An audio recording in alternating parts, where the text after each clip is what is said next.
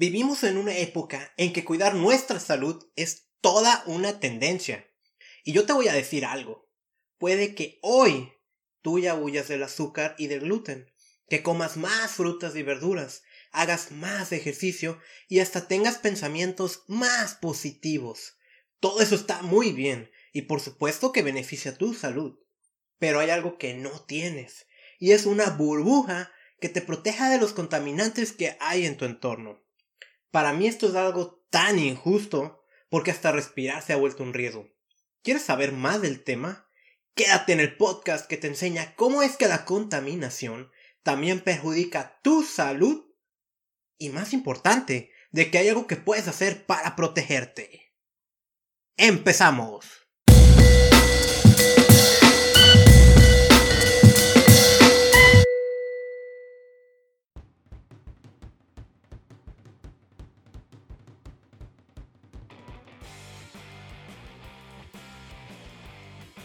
Y antes de empezar con el tema, y dado que este es el episodio número uno del podcast, quiero que seamos amigos y como los grandes amigos nos conocemos muy bien, permíteme rápidamente presentarme.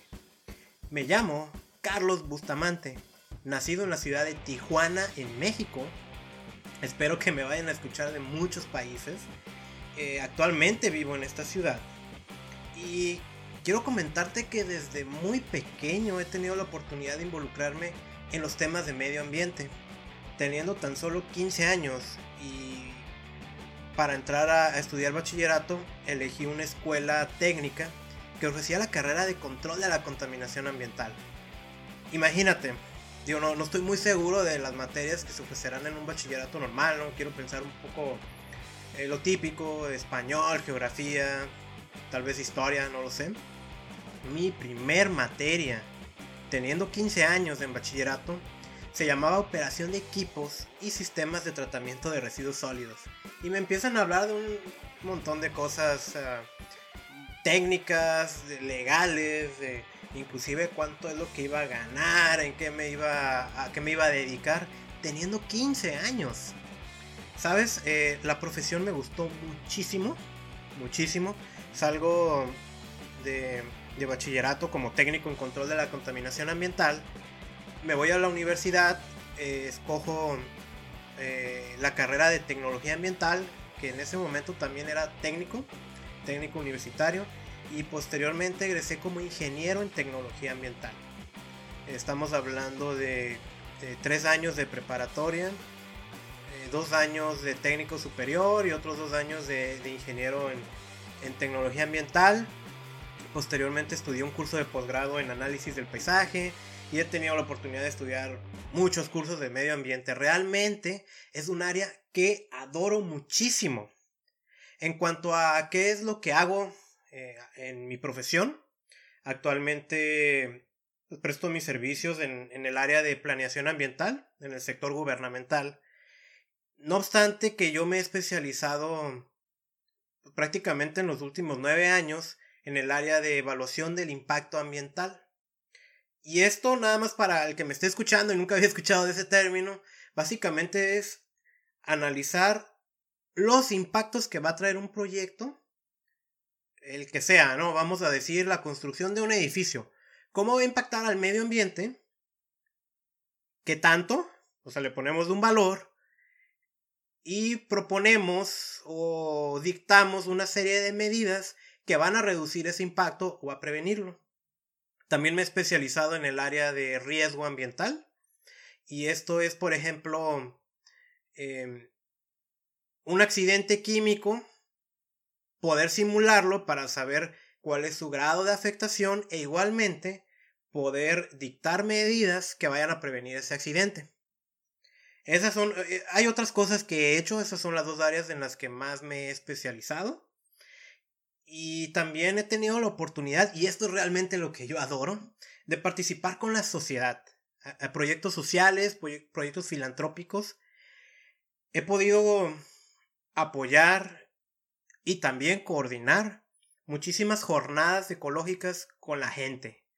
Es decir, plantar arbolitos, limpiezas comunitarias en, en colonias, limpiezas en, en playas, lo que son talleres y pláticas de educación ambiental. Realmente eso es lo que más me gusta y creo que lo pudiera hacer toda la vida, no me importaría cobrar o no por ello. Eh, no digo que lo profesional no me guste, pero esta otra parte me encanta. ¿eh? Es como... Vaya, yo creo que es... Es la expresión máxima de la pasión que uno puede tener por algo que sabe, realiza y ama. Y como te digo, es algo que yo puedo hacer toda la vida. Y sabes, si, si más allá de lo que estudié, ¿no? De mi profesión y todo, porque también creo que un título académico no define quiénes somos. Más allá de todo eso, yo me puedo definir, definir como una persona algo curiosa. Déjate comento, ¿no? O sea, uno de los valores que... o de los recursos que creo que son más importantes y, que representan la evolución de, del humano es la información. Yo creo en la democratización de la información. Yo creo que no soy dueño de la información ni de la verdad. Y que de nada sirve que esté ahí dentro de mi cabeza. A mí me encanta, además de aprender, compartir con otros eh, lo que yo sé. Mucho o poco. Eh, creo que eso es algo Creo que la información libre nos hará prósperos. Y es en ese sentido, esa curiosidad que tengo, que además me encanta conocer gente nueva, que una amiga mía, a la que quiero mucho, me invitó en una ocasión a un proyecto de emprendimiento relacionado con salud y bienestar. Y vaya, parece que Nada tendría que ver el haber estudiado medio ambiente con ahora estar en salud y bienestar. ¿Qué es eso de salud y bienestar? Pues tiene que ver con los nutrientes que le damos a nuestro cuerpo, tiene mucho que ver con cuestiones de suplementación, con nuestros pensamientos, todos estos eh, valores o factores que intervienen en nuestra salud holística integral.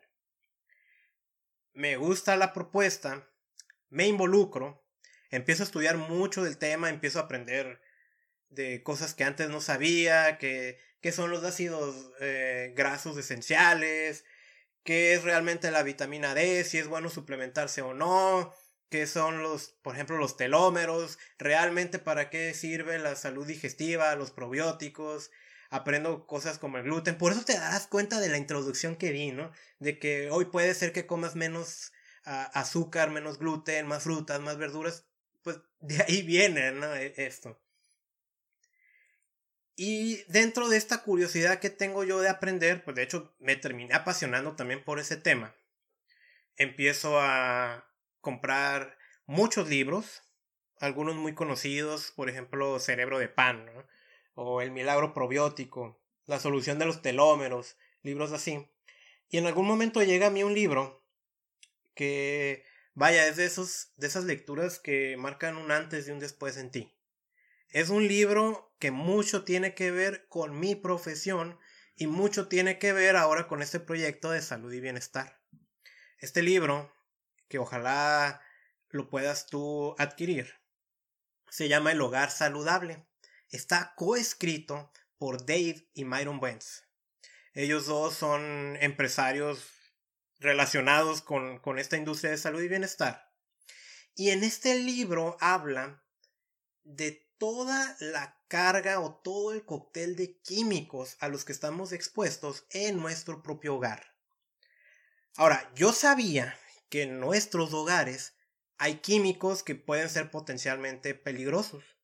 Eso yo ya lo sabía, aunque nunca me había involucrado tan a fondo.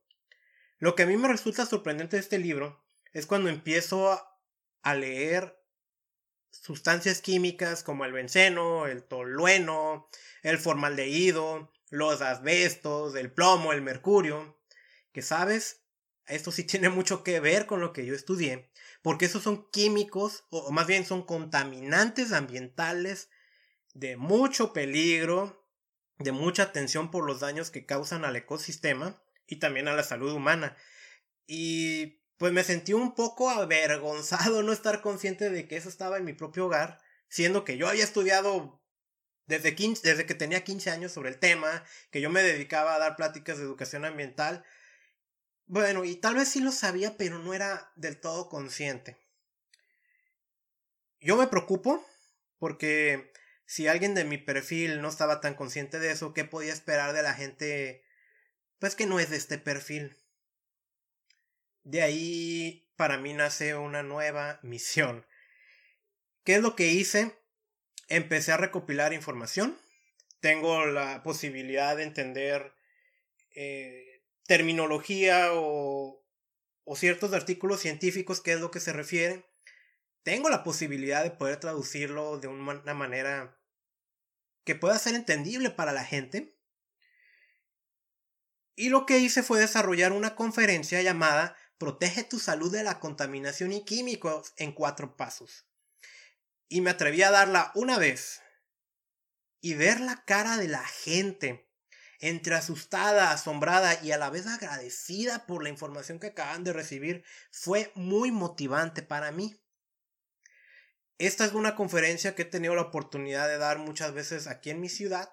La verdad yo sueño poder darla hasta en otros países, obviamente a su tiempo.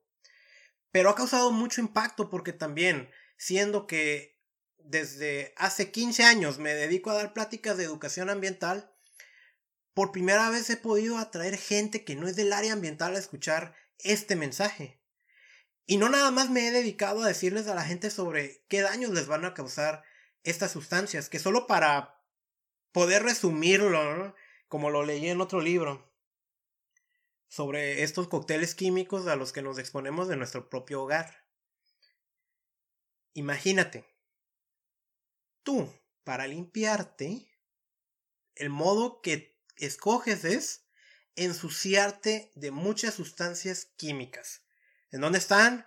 En los jabones, en el champú, en el perfume que utilizas, en las toallitas estas que son eh, antibacterianas, los geles antibacteriales, todo eso que espero que me des la oportunidad de posteriormente en otro capítulo del podcast te lo voy a enseñar y vas a quedar tan asombrado como yo lo estuve en su momento.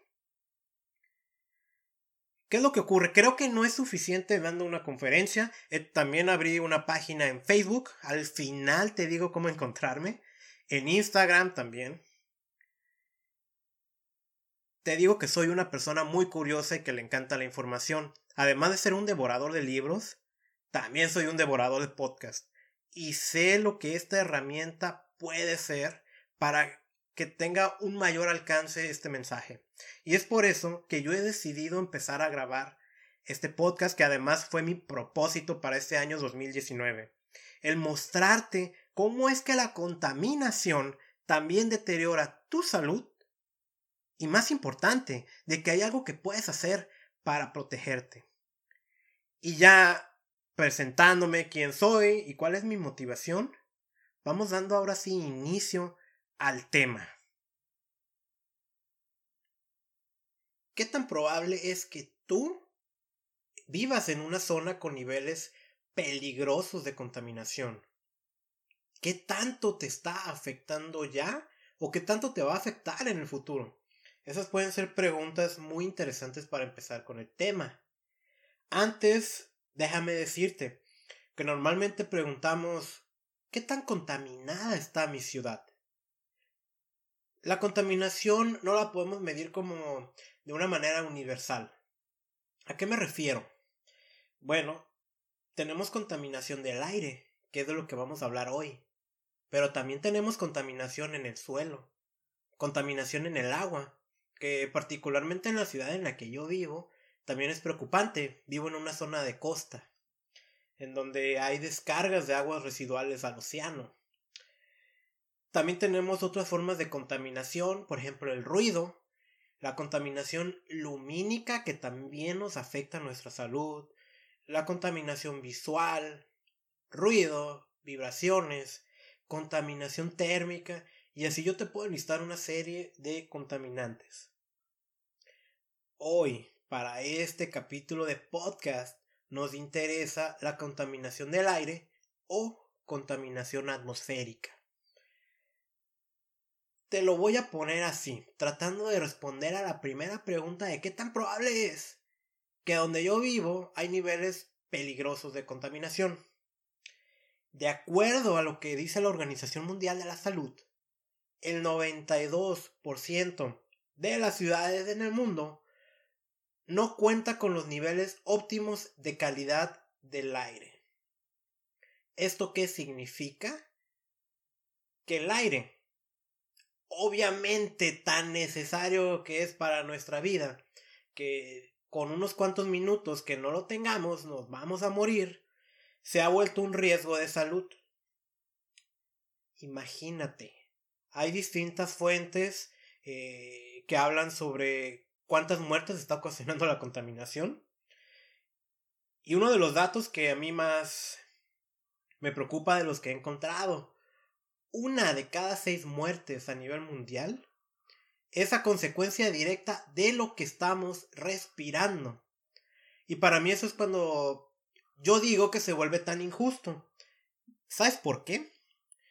Vamos a suponer que tú hoy decides mejorar tu vida. Vas a cambiar tus hábitos. Y dices, hoy que me levante, voy a desayunar fruta y verdura o un plato saludable lleno de fibra. Ya no voy a comer carbohidratos. O dices, me voy a levantar más temprano para ir a correr. Qué fabuloso. Pero ¿y qué tal si dices, hoy, a partir de hoy, me voy a levantar muy feliz y muy contento y voy a respirar un aire limpio para sentirme mejor? ¿Sabes qué? Lamentablemente, eso no depende de ti. Y eso es cuando se vuelve tan injusto y ahorita lo vamos a ver qué tanto ahorita que te empiece a mencionar cómo te está perjudicando. ¿Por qué hay contaminación? Y antes de continuar, y yo creo que lo voy a estar recalcando, no quiero que pierdas de vista que este podcast se trata de decirte cómo te afecta la contaminación a tu salud y de que hay algo que puedes hacer para protegerte. Así como ponía el ejemplo de que vas a comer más frutas, más verduras, de que ya no vas a comer carbohidratos a partir de este momento los consejos que escuches de este podcast te van a servir para tener una mejor calidad de vida y sobre todo despertar tu conciencia para el cuidado del medio ambiente. ¿Por qué hay tanta contaminación o cómo podríamos nosotros, tal vez sin equipos de medición, porque somos personas comunes, a lo mejor no somos científicos, saber si donde vivo hay mucha contaminación? Voltea hacia afuera, hacia el exterior.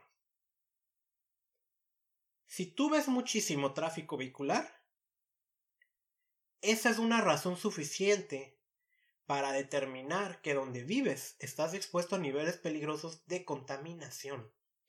¿Por qué? Porque en la mayoría de las ciudades el vehículo es la principal fuente de contaminantes.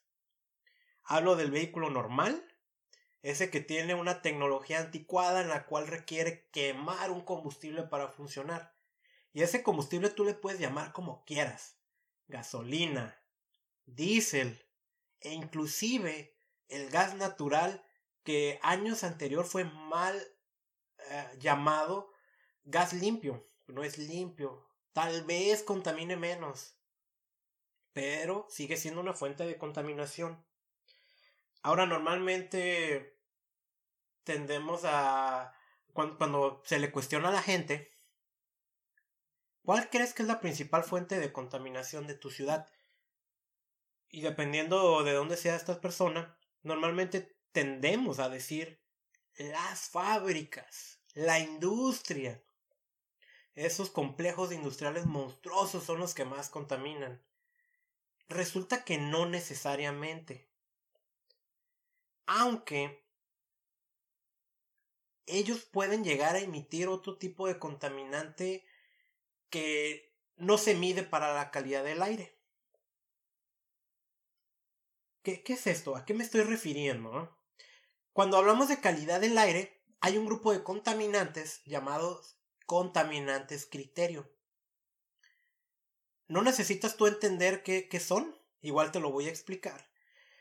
Nada más con que sepas que, se miden. Eh, está el monóxido de carbono, está el ozono, de cual se deriva el smog. Están unos que se llaman óxidos de nitrógeno, óxidos de azufre.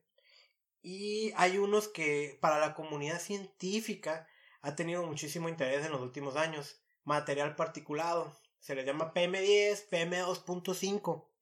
Son partículas cuyo su diámetro es menor de 10 micras y de 2.5 micras. Sin embargo, la industria puede llegar a emitir otro tipo de contaminantes, los cuales no se miden para la calidad del aire porque, vaya, no son contaminantes comunes. Yo he tenido la oportunidad de saber en, el caso de mi ciudad, porque estoy involucrado en el tema y a través de otros colegas, sobre industrias que han emitido contaminantes muy peligrosos. Por ejemplo, en cierta zona donde había una escuela, se detectaron niveles muy altos en la atmósfera de un metal pesado llamado mercurio. Este es un neurotóxico muy peligroso. ¿Quieres saber qué tanto? Y como no vamos a hablar mucho de, él, busca de dónde viene esa frase del sombrerero loco y vas a, a conocer por qué el mercurio es peligroso. Estas son otras fuentes y, y, y, me gusta mucho mencionar el ejemplo que se ve en la película Erin Brockovich, el cual fue un caso, caso real, aunque aquí no hablamos de contaminación atmosférica, ellos contaminaron el cuerpo de agua del cual la comunidad bebía. Hay otras fuentes de contaminación. Aquí en mi país se da mucho eso de comer pollos asados, por ejemplo, u otros tipos de, de alimentos tacos, ese es un ejemplo, donde vemos una cantidad de humo impresionante. ¿Y qué crees? seguramente no nos la pasamos todo el día ahí, pero eso también es una fuente de contaminación. Y el que más riesgo está corriendo es el que trabaja ahí. Eso, sin que él lo sepa, se vuelve un trabajo peligroso para su salud. Así de increíble es el tema. ¿Y de qué manera es que la contaminación me está perjudicando? Vamos a responder eso citando un poco lo que la ciencia ha descubierto en los últimos años. Y es que el avance tecnológico nos ha permitido conocer tantas cosas tan fascinantes y a la vez tan preocupantes. Estamos hablando de contaminación del aire. El aire lo respiramos. La lógica nos va a decir, pues que si lo estamos respirando, son los pulmones los que están sufriendo. Sí, y hay más. Y ese es el caso de mi órgano favorito, el cerebro. El cerebro que se lleva alrededor de una tercera parte de la energía que utilizas diariamente, nada más en esa cosita que tenemos ahí en la cabeza, que yo creo que es el más importante porque controla todo, todo. Y resulta que es de los que más sufren. Además de energía, requiere de oxígeno para funcionar. Cuando estamos expuestos en un ambiente muy contaminado, este suministro de oxígeno se ve afectado negativamente. Y, ¿sabes? Un grupo de riesgo. Aquí vienen siendo los niños pequeñitos.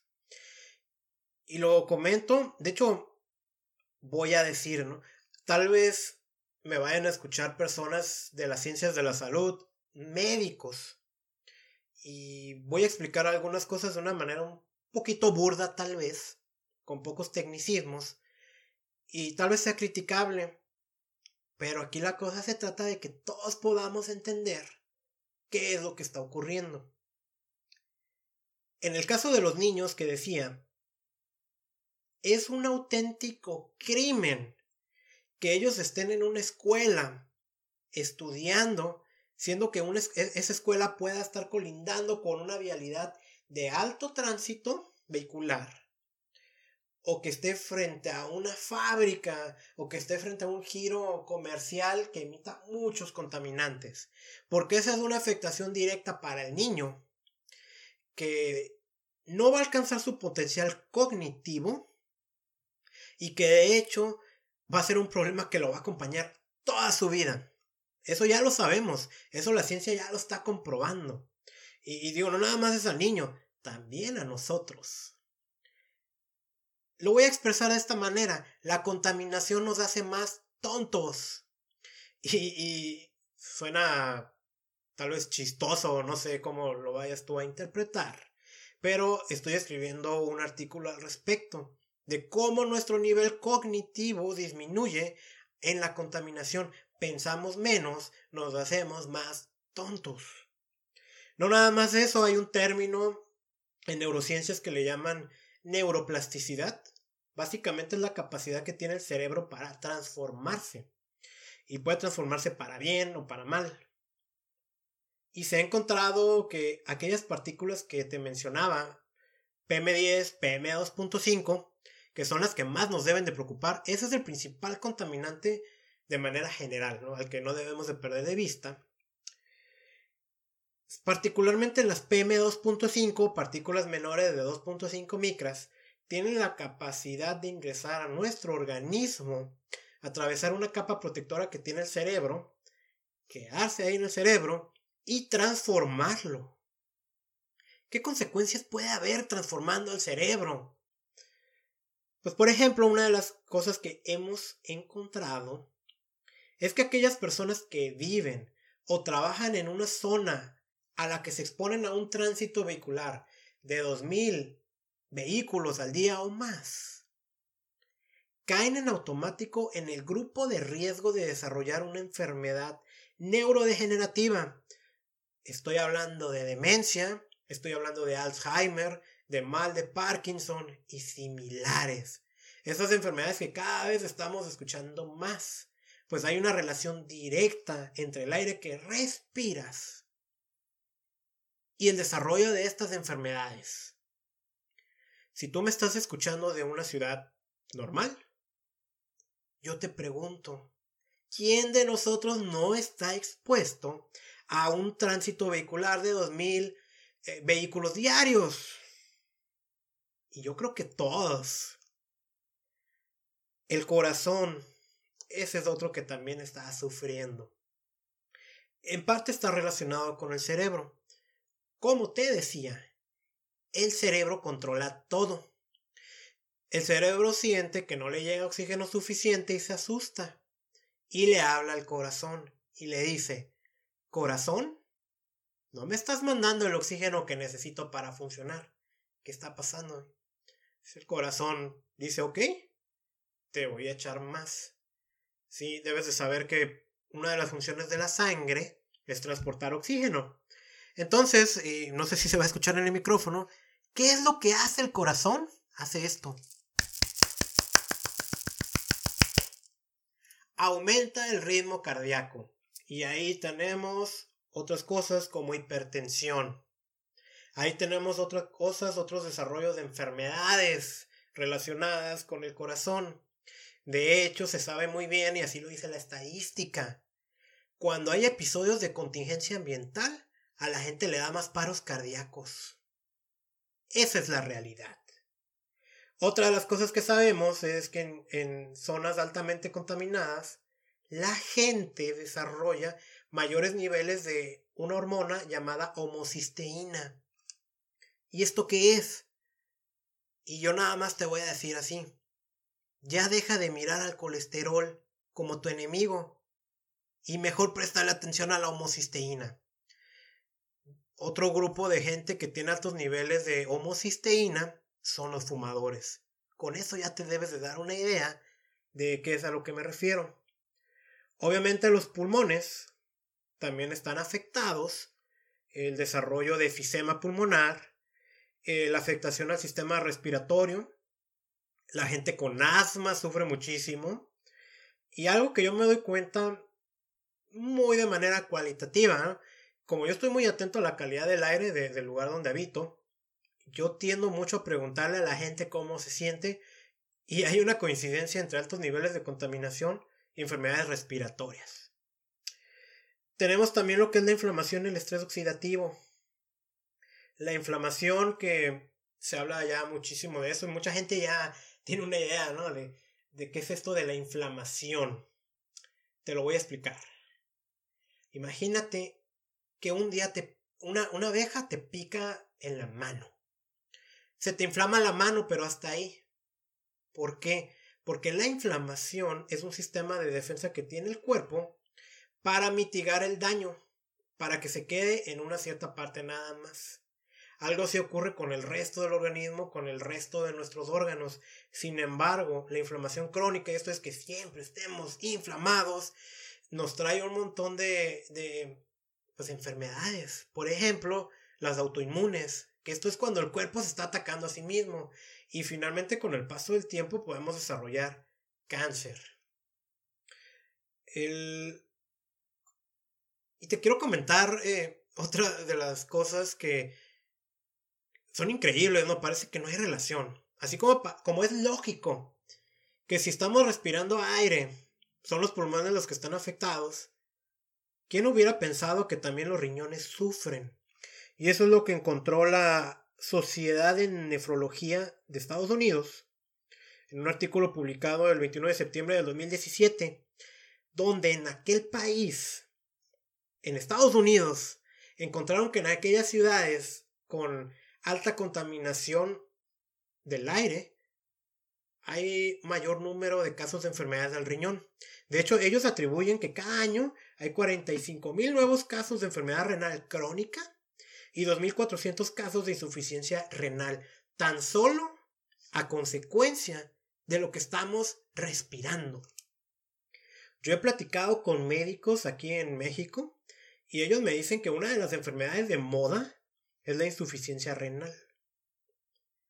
Ahora, digo, no podemos nada más echarle la culpa a la contaminación. La enfermedad del riñón tiene otras cosas como no beber suficientes líquidos o la diabetes. Y a propósito de la diabetes, ¿tú crees que existe una relación entre el desarrollo de diabetes tipo 2 y el aire que respiras? Sí, y eso se está viendo en todo el mundo. Parece ser, bueno, no, no parece ser, es ya un hecho, que en las ciudades más contaminadas hay una relación directa entre el aumento de los casos de diabetes tipo 2. Todavía no hay un entendimiento muy bien de por qué está ocurriendo, pero ya se sabe que hay una relación. Y no te confundas. Si tu dieta básica consiste en donas, pan, chocolates, cosas muy azucaradas, y estás en prediabetes o ya desarrollaste diabetes, no le vayas a echar la culpa a la contaminación, porque por supuesto que ahí se debió a tus hábitos. No obstante, debes de saber que si vives en una ciudad altamente contaminada, este también ya es un factor de riesgo para el desarrollo de esta enfermedad. Ya llegados a este punto, ya sabemos qué son los contaminantes del aire y cómo es que están perjudicando mi salud.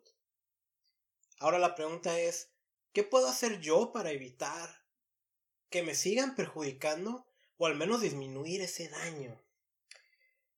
Yo te decía al principio de este podcast que desarrollé una conferencia que es Protege tu salud de la contaminación y químicos en cuatro pasos más o menos trae la estructura de, de este episodio, donde le explico a la gente precisamente cuáles son los daños a los que se están exponiendo. El primer paso para proteger tu salud de la contaminación es aléjate, elimina o reduce la fuente. Al mismo tiempo, ya hablábamos de cómo es tan injusto este asunto de la contaminación del aire porque yo no puedo decidir cuál es la calidad del aire que voy a respirar hoy, al menos no si salgo al exterior. Entonces, tú me puedes cuestionar, ¿cómo es que yo te pido que te alejes, elimines o reduzcas la fuente? Hay algunas acciones que sí son necesarias saber. Por ejemplo, el lugar donde vivimos, que a veces se da que escogemos la casa para la cual nos alcanzó, que nos quede cerca del lugar del trabajo, no sé. Yo te puedo decir, escoge tu hogar alejado de vialidades principales de alta circulación vial. y ya te lo comentaba, 2.000 vehículos al día, caes en el grupo de riesgo de desarrollar una enfermedad neurodegenerativa. Mantente también tu, tu, vivienda alejada de zonas industriales. Y es que esto es algo que se da en mi ciudad. Yo puedo tener mi casa y atrás de mi patio hay una fábrica. Y aunque yo decía que no necesariamente son los que más contaminan, no es lo ideal. Ellos utilizan otra serie de químicos no tan comunes como son los contaminantes vehiculares y que también trae prejuicio, perjuicio a, a mi salud. No tengas una vivienda frente a una estación de gasolina, donde ahí estamos hablando también de compuestos tóxicos derivados de la gasolina. Pero más allá de eso, ¿no? Porque yo, yo sigo en lo mismo. Yo no decido cuál es la calidad del aire que voy a respirar. Tal vez yo pueda estar ya viviendo en una ciudad donde se estén presentando contingencias ambientales. Y si vivo en la Ciudad de México o en Los Ángeles o en alguna ciudad europea, definitivamente lo voy a saber. Pero no es mi caso. Entonces, ¿qué puedo hacer ante tantos niveles de contaminación? Porque no tengo una burbuja que me esté protegiendo de ellos. Lo primero es monitorear la calidad del aire. Y esa es la primera tarea que tú te vas a llevar. Ya, así como abres una aplicación para revisar el pronóstico del clima cuando vas a salir y saber si va a ser mucho frío y te puedes llevar una chamarra o va a ser mucho calor y no es necesario llevártela, va a llover, va a ser mucho viento. Así también hay aplicaciones que miden y pronostican la calidad del aire. La primera recomendación que te voy a hacer es verifica la información oficial. Los gobiernos tienen desplegadas estaciones de monitoreo atmosférico y están midiendo la calidad del aire prácticamente en tiempo real. Esto, ¿qué tanto? ¿Dónde sí o dónde no? Porque no es en todos los lugares, lamentablemente. Si me estás escuchando de Estados Unidos, el gobierno hace una buena, una buena labor al respecto.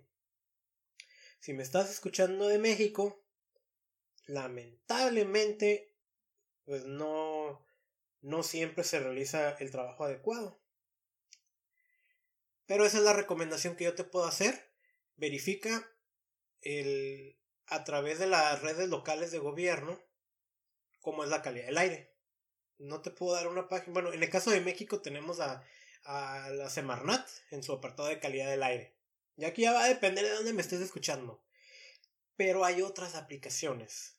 Por ejemplo, si no encuentras tus estaciones de monitoreo locales, te puedes meter a una página que se llama AQICN, es A-Q-I-C-N.com, donde vienen ahí la mayoría de las estaciones a nivel mundial oficiales. Y viene, te da algo que se llama índice de calidad del aire y te da recomendaciones de qué hacer. Muchas veces esta va a ser suficiente esa información Nuevamente depende de dónde vivas. Yo en mi ciudad hace mucho tiempo que no reportan datos. ¿Por qué? Pues lamentablemente las redes de monitoreo aquí gubernamentales pues no sirven para gran cosa. Lamentablemente y esa es la realidad. De manera alternativa tenemos aplicaciones gratis que han desarrollado implementando una serie de algoritmos predictivos para decir cómo está la calidad del aire en este momento y cómo puede estar a lo largo del día. Mi favorita es una que se llama Breeze-O-Meter. Es, trae el logo de un elefantito. Ahí lo puedes encontrar en la tienda de aplicaciones de, de, tu dispositivo. Estoy revisando la calidad del aire en este momento. Me da un 83. Eso significa buena calidad del aire. Hoy es un día lluvioso. Mucho tiene que ver eso. Esta aplicación a mí me encanta porque no depende de estaciones de monitoreos gubernamentales. Es un algoritmo. ¿Esto qué es? Que metieron muchos datos de muchas variables, se formó una ecuación matemática que puede predecir cómo está la calidad del aire. He tenido la oportunidad de verificarla y es bastante exacta. Y es todo un modelo que, que lo puedes utilizar, por ejemplo, si vas a salir a, a, a correr a la calle, puedes trazar cuál es la mejor ruta para ti para exponerte a los menores niveles de contaminantes. Y me gusta porque es muy entendible.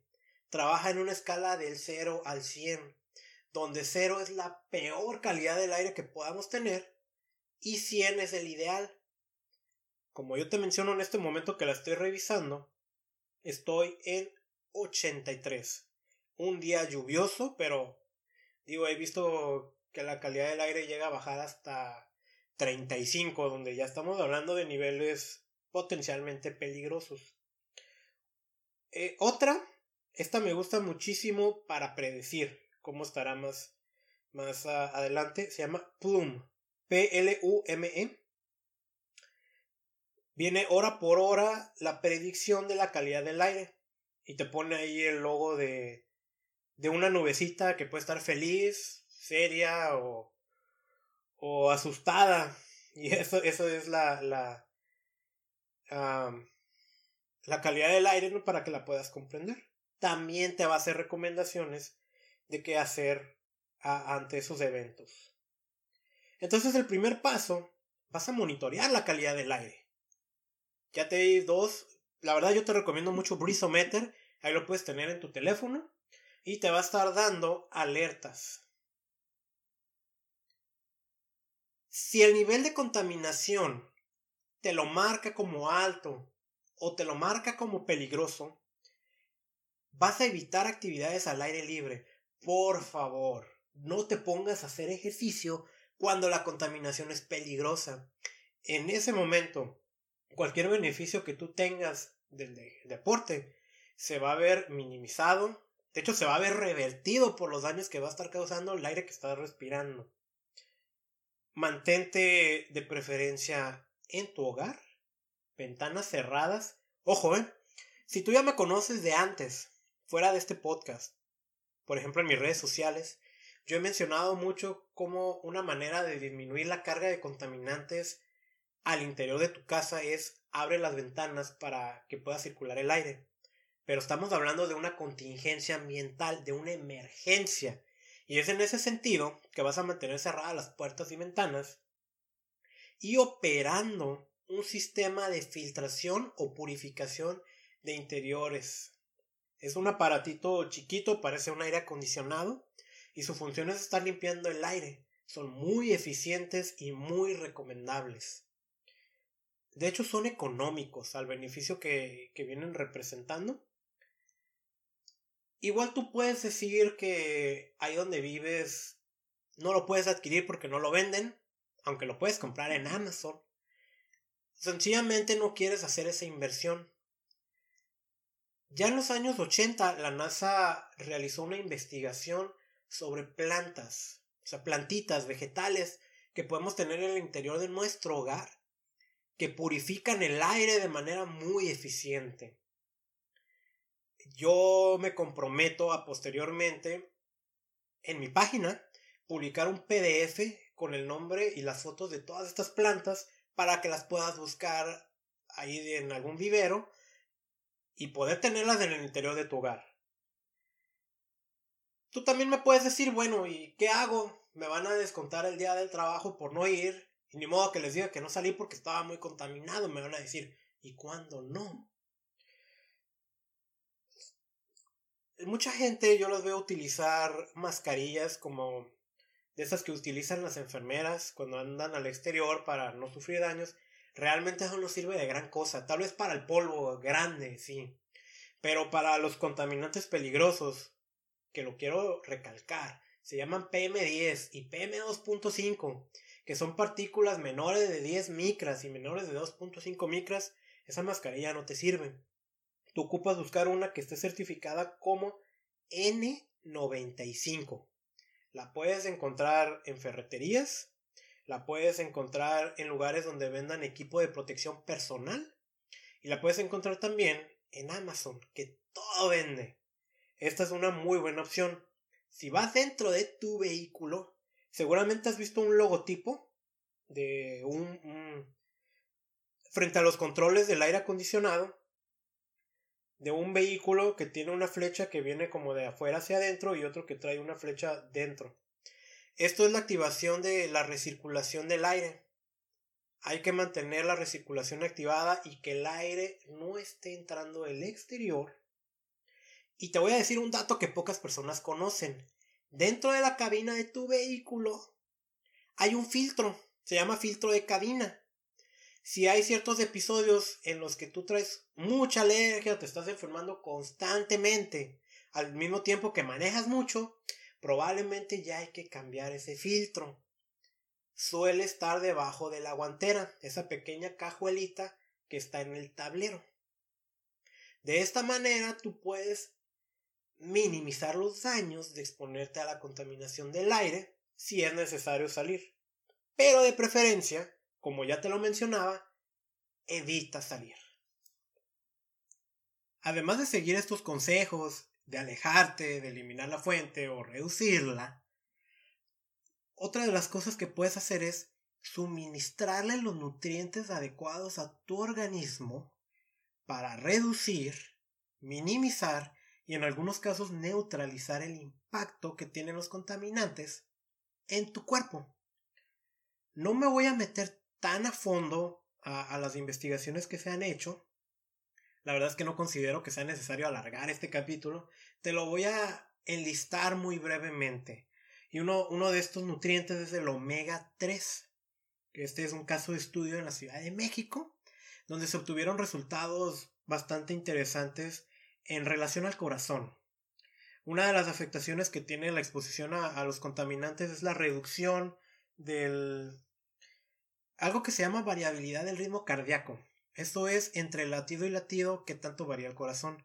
El omega 3 mostró resultados bastante interesantes al respecto en lo que es la minimización de, esta afectación. Un dato muy curioso, ¿no? Y, hace unos días yo leía de las cosas que poco se saben sobre la variabilidad del ritmo cardíaco, es que aquellas personas que presentan menos variabilidad también tienen una menor fuerza de voluntad para tomar decisiones. Entonces ahí vemos cómo la contaminación se conecta también con otros temas que la verdad es que no tendríamos ni idea. Lo que es el complejo B, la vitamina B6, B9 y B12. Y bueno, aprovecho para eh, regresarme un poquito, ¿no? ¿De dónde obtenemos el omega 3? Tenemos fuentes vegetales, nueces, chía, el aguacate es una excelente opción. Sin embargo, las mejores opciones vienen de los animales, en este caso. Digo, no es que me vaya a poner a, atacar a veganos o vegetarianos, ¿no? Lo cual son opciones que me encantan. Pero pues e, esta es la realidad, ¿no? Los peces tienen mejores cantidades de omega 3 y más asimilables. Pero ojo, los peces vienen del agua y el agua de los océanos está contaminada por eso que se llama mercurio. Entonces no vaya a ser que por querer consumir omega 3 te vayas a contaminar de este neurotóxico. Las opciones que tú tienes es consumir salmón silvestre de Alaska y consumir anchoas o sardinas. Son los peces menos contaminados de mercurio. En el caso de los complejos B, vitamina B6, B9 y B12, han mostrado resultados bastante buenos en cuanto a la reducción de... Es un tema también bastante interesante, ¿no? Los daños epigenéticos y lo que es la metilación del ADN para personas que se exponen a altos niveles de contaminación. Para explicarlo, muy sencillamente, la metilación del ADN está vinculado al desarrollo del cáncer. Así, no voy a entrar más ahorita en el tema.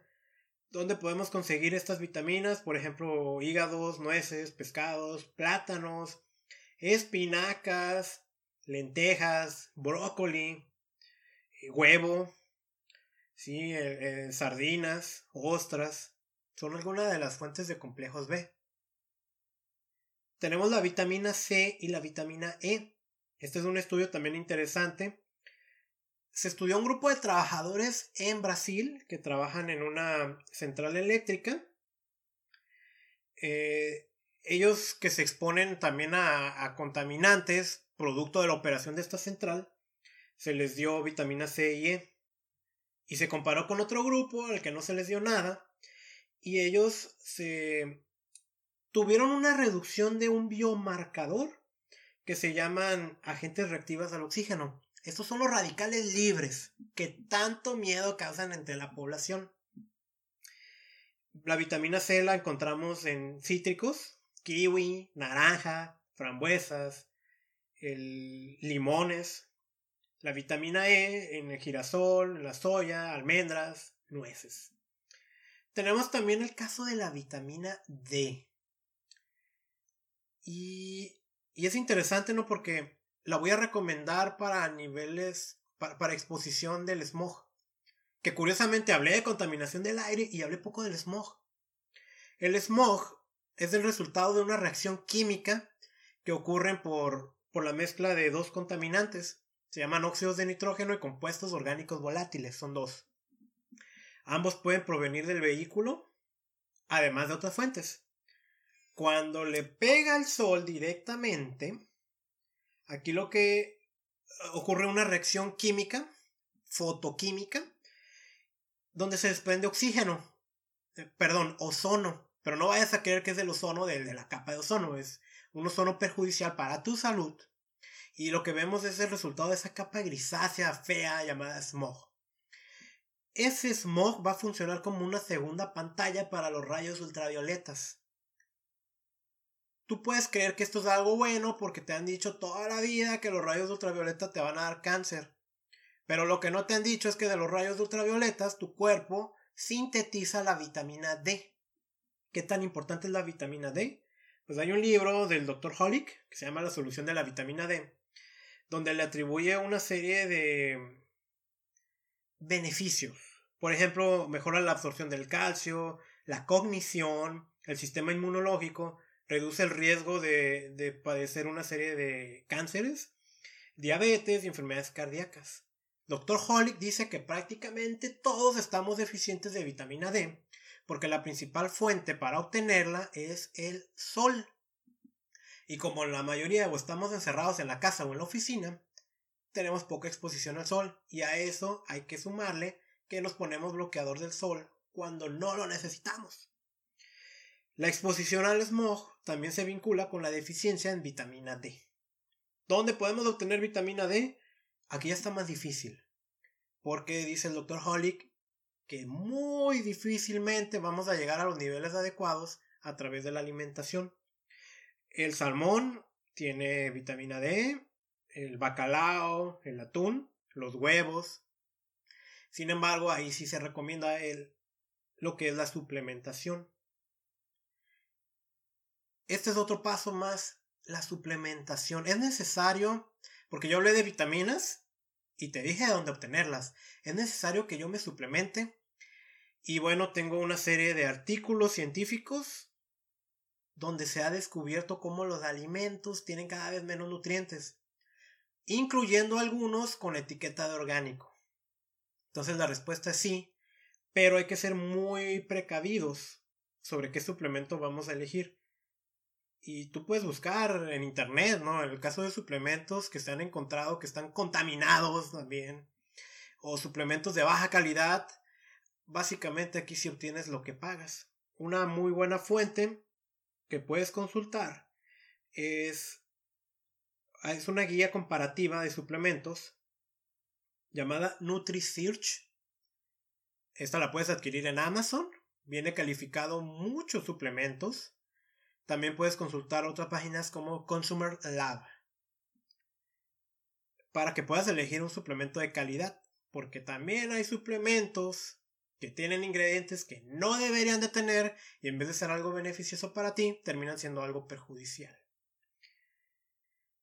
Ya finalmente quiero decirte algo. Es cierto que he mencionado que es injusto esto del aire porque no depende de ti. Sin embargo, eso no nos exime de que hagamos algo por el medio ambiente. también yo te decía que el automóvil es la principal causa de contaminación en la mayoría de las ciudades. ¿Cómo te mueves tú? Yo voy a ser muy honesto contigo. Yo te dije, quiero que seamos amigos. Yo me muevo en automóvil. Yo deseo moverme en transporte público. ¿Por qué no lo hago? ¿Cuál es mi pretexto? ¿No? Vas a decir. Pues aquí el transporte público, subirme a él es el equivalente a un deporte alto extremo donde mi vida corre riesgo y no estoy jugando. Es la realidad. Eh, está mejorando poco a poco y va a llegar el momento en que ya no lo necesite. Sin embargo, pues eso no me exime de que no pueda yo compensar el daño que estoy haciendo. Y esa es una de las cosas que todos debemos hacer. Hay que hacer algo por el medio ambiente. Si no puedes dejar de utilizar tu automóvil y por el momento no puedes adquirir una tecnología cero emisiones, lo que sí puedes hacer es darle mantenimiento, el la famosa afinación, cada seis meses, donde tú puedes reducir alrededor del 30% de los contaminantes que emites por usarlo, además de no abusar de él. Caminar es algo tan hermoso que cada que puedo lo hago, ¿no? Y mi automóvil lo dejo ahí. El automóvil lo, lo utilizo siendo que me traslado alrededor de 30 kilómetros diarios. Si las condiciones de tu ciudad te lo permiten, utiliza la bicicleta. Otra excelente opción. Participa en algo grande. Seguramente ahí donde vives habrá grupos de ecologistas de la sociedad civil que están haciendo actividades en favor del medio ambiente, que están plantando arbolitos, que están haciendo campañas de reciclaje, campañas de, educación ambiental, de muchas actividades únete a ellos. Yo te puedo dar un tip, si no es posible por tu tiempo o algo. Yo ya desde hace tres años realizo una donación a un grupo ecologista internacional. Tiene sede en México, e-, es internacional. Mes tras mes, de manera automática, se cobra de mi tarjeta de crédito. Y ellos me mandan un reporte mensual de actividades y esa es una manera en la que yo puedo apoyar a alguien que puede hacer, puede llegar más lejos de lo que yo lo estoy haciendo ahorita. No obstante, yo también realizo campañas para plantar arbolitos. Yo también realizo acciones a favor del medio ambiente. Creo, creo que no es suficiente. Y eso es parte de lo que me mueve a grabar este podcast. Sí, mi objetivo principal es decirte cómo protegerte de los daños de la contaminación.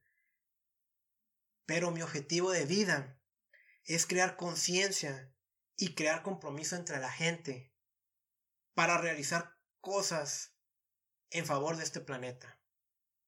Yo tengo fe en que este mensaje va a llegar a miles de personas y algunos cuantos se les va a generar un compromiso de actuar. Hemos llegado al final de este podcast. Estoy muy contento, estoy muy emocionado es la primera vez que grabo uno. Es el objetivo, es la meta que me tracé para este año. Ya te lo había mencionado. Espero haberlo hecho bien.